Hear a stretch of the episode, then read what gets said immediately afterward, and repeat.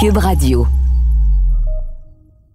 Je me souviendrai toujours de la première fois où j'ai visité les installations de Honda à Motegi, au Japon.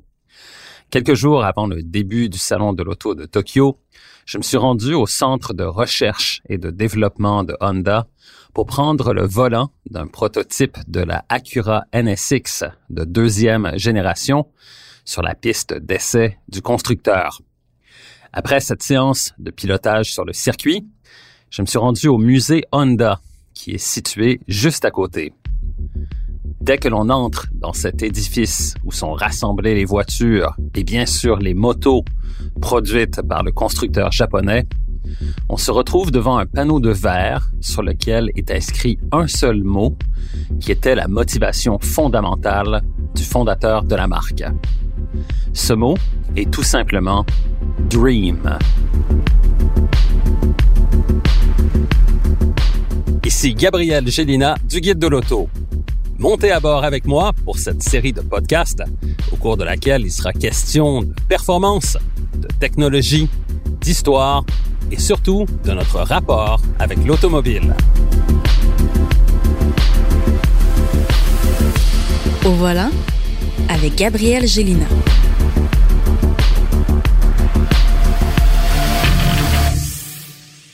L'histoire de l'automobile, c'est aussi l'histoire de personnalités hors normes qui ont souvent fondé les marques portant leur nom et fait avancer la technologie. Des noms comme Henry Ford, Enzo Ferrari, Ferdinand Porsche, Ferruccio Lamborghini et aussi Soichiro Honda, pour qui le rêve a toujours été une source d'inspiration. Voilà pourquoi le mot dream ou rêve est le premier mot que l'on voit en entrant dans le musée de la marque. Soichiro Honda est né le 17 novembre 1906 à Yamahigashi, une localité située au plein centre du Japon, qui est maintenant connue sous le nom de Tenryushi, et où existe encore la maison qui l'a vu naître. Son père était un forgeron accompli qui était capable de fabriquer des épées et de réparer des armes à feu, et sa mère était tisserande. Dès son plus jeune âge, Soichiro Honda a été très marqué par sa fascination pour le moteur à essence qui servait à faire fonctionner le moulin à riz du village qui était alors encore dépourvu d'électricité. À l'école, Soichiro Honda excellait en sciences et dans le travail manuel, mais n'était pas intéressé par la lecture ou l'écriture. Plutôt que de devoir montrer son bulletin aux notes souvent peu reluisantes à ses parents qui devaient y apposer le sceau de la famille, il a choisi de reproduire lui-même ce sceau pour l'apposer à son propre bulletin, pour ensuite le remettre à son professeur, afin d'éviter les reproches de son père ou de sa mère. À l'âge de 11 ans, Soichiro Honda, toujours fasciné par les machines et la mécanique, se rend à vélo jusqu'à un aéroport militaire pour observer de près un avion acrobatique piloté par un Américain. Cette expérience a alors renforcé sa passion pour la technologie. Plus tard, il voit une voiture de course en action et se met à courir derrière elle dans un nuage de poussière, fasciné par cette machine rapide et par le pilote à son volant. Lorsqu'il a seulement 15 ans, Soichiro Honda devient apprenti chez l'atelier de réparation de voitures Art Shokai à Tokyo. C'est la première fois qu'il quitte son village natal et découvre la plus grande ville du Japon.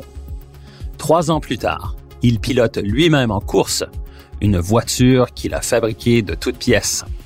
Il s'est en fait servi d'un moteur d'avion V8 Curtis, d'une boîte de vitesse et d'un différentiel qui se trouvait dans l'atelier, et il a assemblé lui-même le châssis, la carrosserie et toutes les autres composantes de cette voiture. En 1939, il quitte l'atelier de réparation pour parfaire ses connaissances en s'inscrivant à l'école technique de Hamamatsu, où il apprend les bases de la métallurgie. C'est là qu'il développe un nouveau procédé pour la fabrication de segments de pistons pour moteurs à combustion.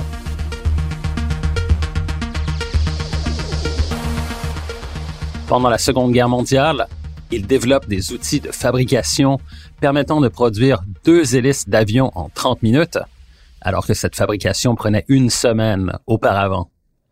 En 1946, après la guerre, il fonde le laboratoire technique Honda dans la ville de Hamamatsu et commence à fabriquer des moteurs à essence pour vélo. Par la suite, il développe ses premières motocyclettes avec le début de la Honda Dream en 1949.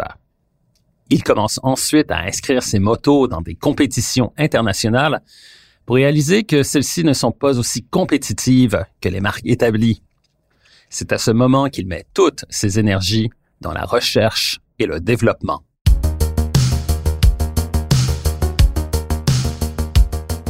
En 1959, dix ans après avoir produit sa première moto, Soichiro Honda voit ses motos de course terminer aux sixième et huitième positions dans la prestigieuse course Tourist Trophy disputée sur l'île de Man. En 1961, une moto Honda remporte le Grand Prix d'Espagne pour la première fois et la marque est victorieuse dans deux catégories du championnat des constructeurs.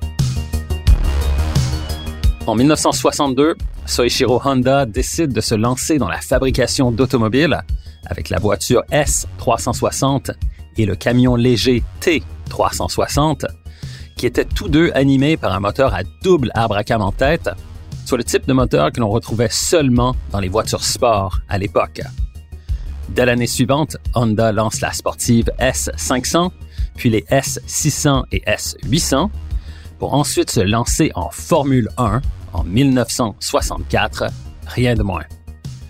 Le succès ne s'est pas fait attendre, puisque le pilote américain Richie Ginter remporte le Grand Prix du Mexique en 1965 au volant de la Honda RA 272 à moteur V12 de 1,5 litres. C'est la première fois qu'une marque japonaise gagne en Formule 1.